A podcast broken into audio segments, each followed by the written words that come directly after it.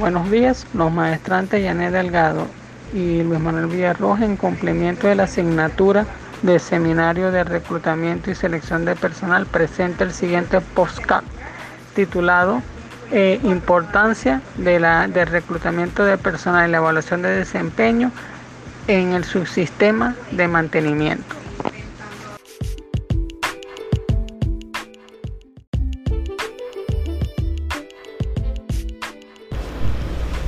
Las organizaciones tienen su origen en la necesidad humana de cooperar con otras personas para alcanzar metas que individualmente no se podrían conseguir.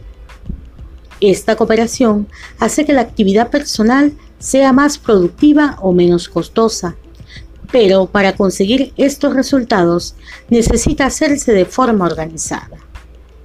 Por lo tanto, un marcado carácter instrumental es una ayuda o una herramienta para hacer efectivo el trabajo de un grupo de personas que aspiran a conseguir un fin común.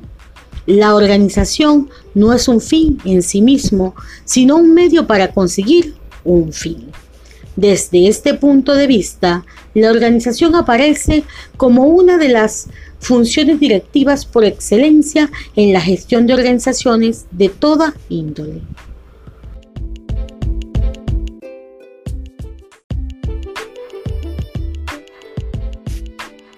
Según Lewis Haron y otros autores establecen que en el caso de las organizaciones, la relación con las personas lo iguala la integración de grupos organizados, también llamado comité laboral, los cuales son organizados por gerentes que administran personas. Los gerentes administran grupos y los gerentes administran organizaciones.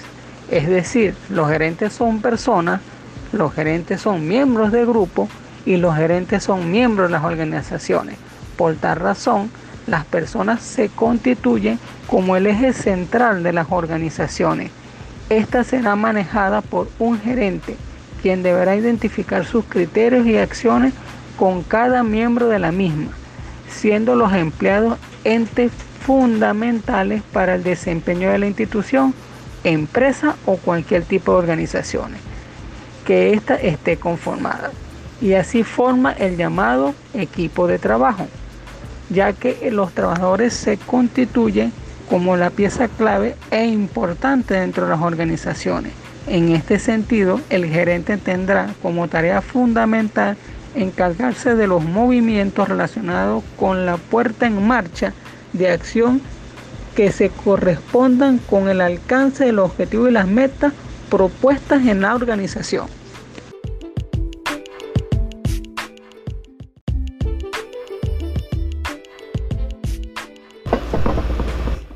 De acuerdo con los racionamientos que se han venido realizando, para que se puedan alcanzar los objetivos de una organización, se debe entender que los individuos son el conjunto de necesidades que poseen.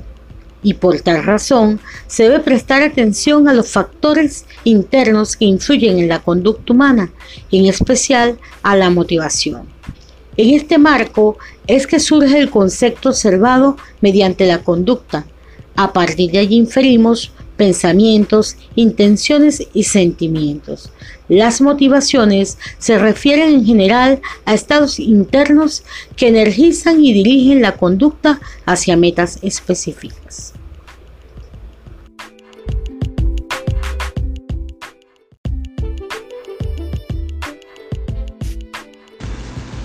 Según García Tenorio y Sabarte, establecen que una de las claves del éxito de las organizaciones o empresas es disponer del personal adecuado en el momento preciso con la motivación suficiente para poder desarrollar sus funciones de la mejor manera posible.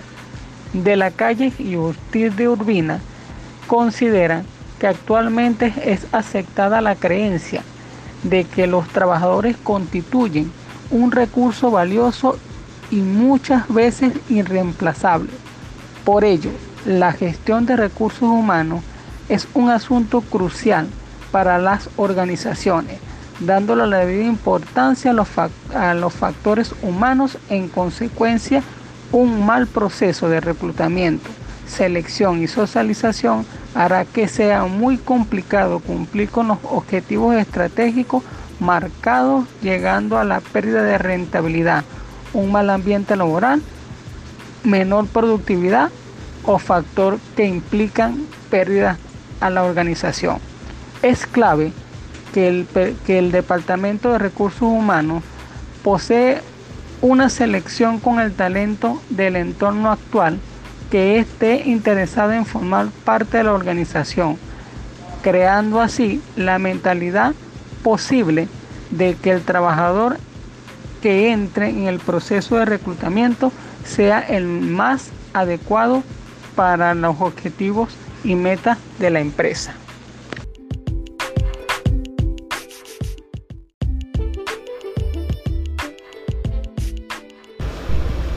Las empresas realizan la selección de personal con el fin de determinar quiénes son los mejores candidatos a los puestos de trabajo disponibles. Para detectar el candidato idóneo se basan en los objetivos y metas que la empresa tiene marcados, para lo cual dichos candidatos tienen que favorecer su cumplimiento. Los, candidatos que favorezcan en mayor medida la obtención de los resultados que se esperan tendrán más posibilidades de ser seleccionados y conformar el equipo del personal de la organización. Seleccionado el candidato idóneo, su integración en el equipo de trabajo marcará su futuro y eficiencia en la misma.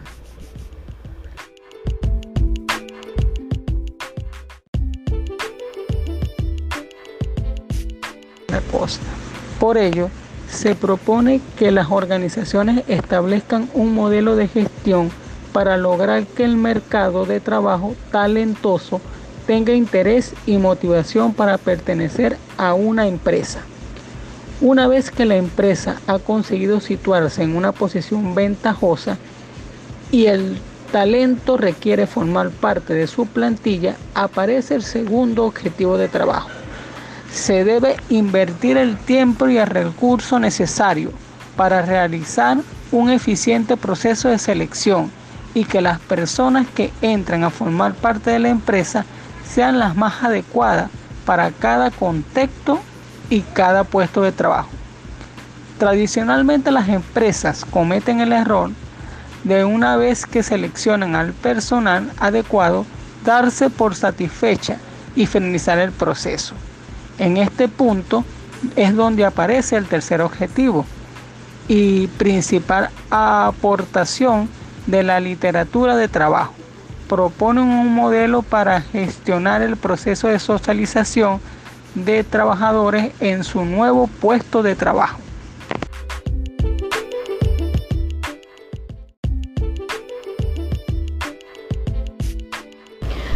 Determinar qué personal va a un determinado cargo luego de reclutar siempre ha sido una tarea engorrosa para los gerentes de una organización, ya que esto requiere de análisis, medición de pros y contras, racionalidad, objetividad, entre otros. Pero amerita aún más interpretación cuando se tiene varios candidatos a varias tareas o cargos y que el objetivo de ubicación de los mismos corresponda a minimización de costos manteniendo siempre los estándares de calidad y por ende potenciando la productividad de cada empleado, a los fines que la organización distribuya asertivamente sus recursos, tanto para su aprovechamiento como también para posicionarla de forma óptima en el mercado.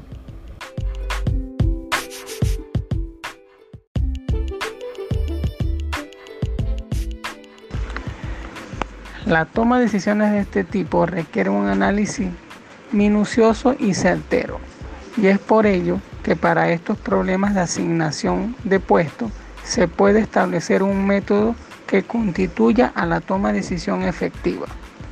Un ejemplo de ello sería el algoritmo húngaro o matriz cero, que busca por medio del enlace de cero la respuesta de asignación a recursos dentro de la organización. Tradicionalmente las empresas se han valido de diferentes formas para atraer a los candidatos a sus puestos laborales. Una sería la solicitud de, de currículo, convenios con universidades, propuestas externas de candidatos de sindicatos o asociaciones, anuncios en prensa y contrato a una agencia de selección de recursos humanos. Una vez que la empresa tenga el conocimiento, el currículo, podemos realizar las siguientes técnicas tradicionales para elegir el candidato.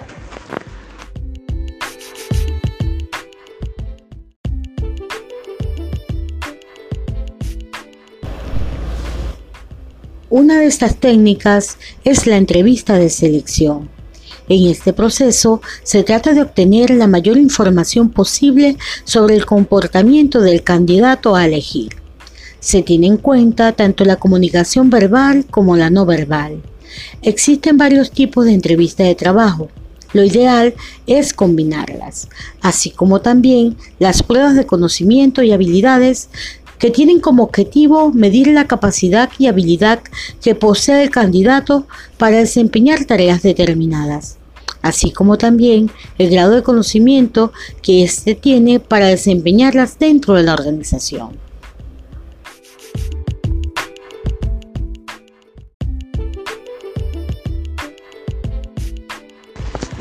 Hoy en día las compañías están cambiando constantemente.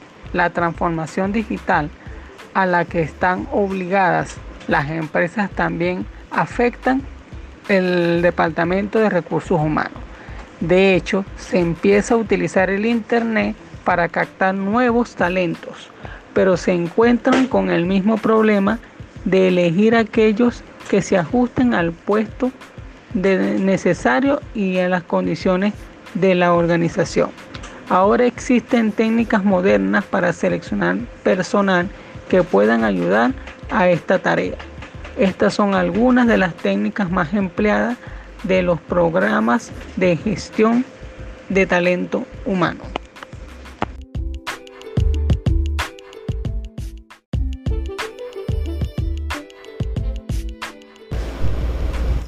Por tal motivo, al tener una estimación del rendimiento que pudiera mostrar un obrero en una determinada operación, realizando su mejor esfuerzo, se contaría con un estándar muy útil para estimar la eficiencia y el rendimiento de otros empleados en la ejecución de la misma tarea, y se obtendría un instrumento de medición muy importante para incrementar la producción.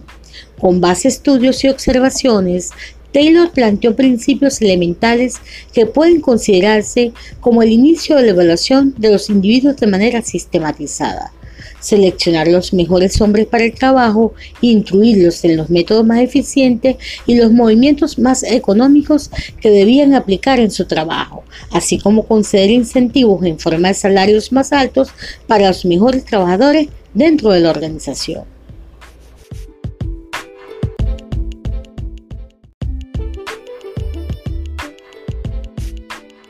Por otro lado, Chevenato expone que el desempeño de la persona se evalúa mediante factores previamente definidos y valorados, los cuales se presentan a continuación.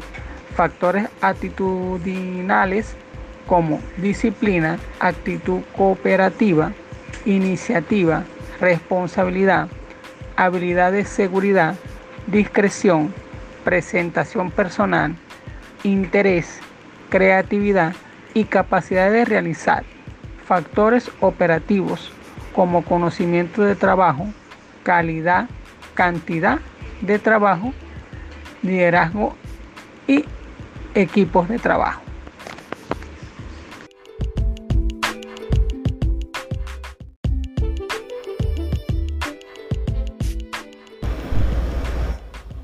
El desempeño define el rendimiento laboral, es decir, la capacidad de una persona para producir, hacer, elaborar, acabar y generar trabajo en menos tiempo, con menos esfuerzo y mejor calidad, estando dirigido a la evaluación, la cual dará como resultado su desenvolvimiento. Es evidente que valorar el trabajo que se debía ejecutar y compararlo con los resultados obtenidos permite a la alta gerencia verificar que el trabajo esté siendo ejecutado con eficiencia y eficacia, Cada día estás más centrados en utilizar las evaluaciones que le permitan visualizar el trabajo realizado y subsanar las fallas antes de que se presenten problemas de mayor gravedad dentro de la organización.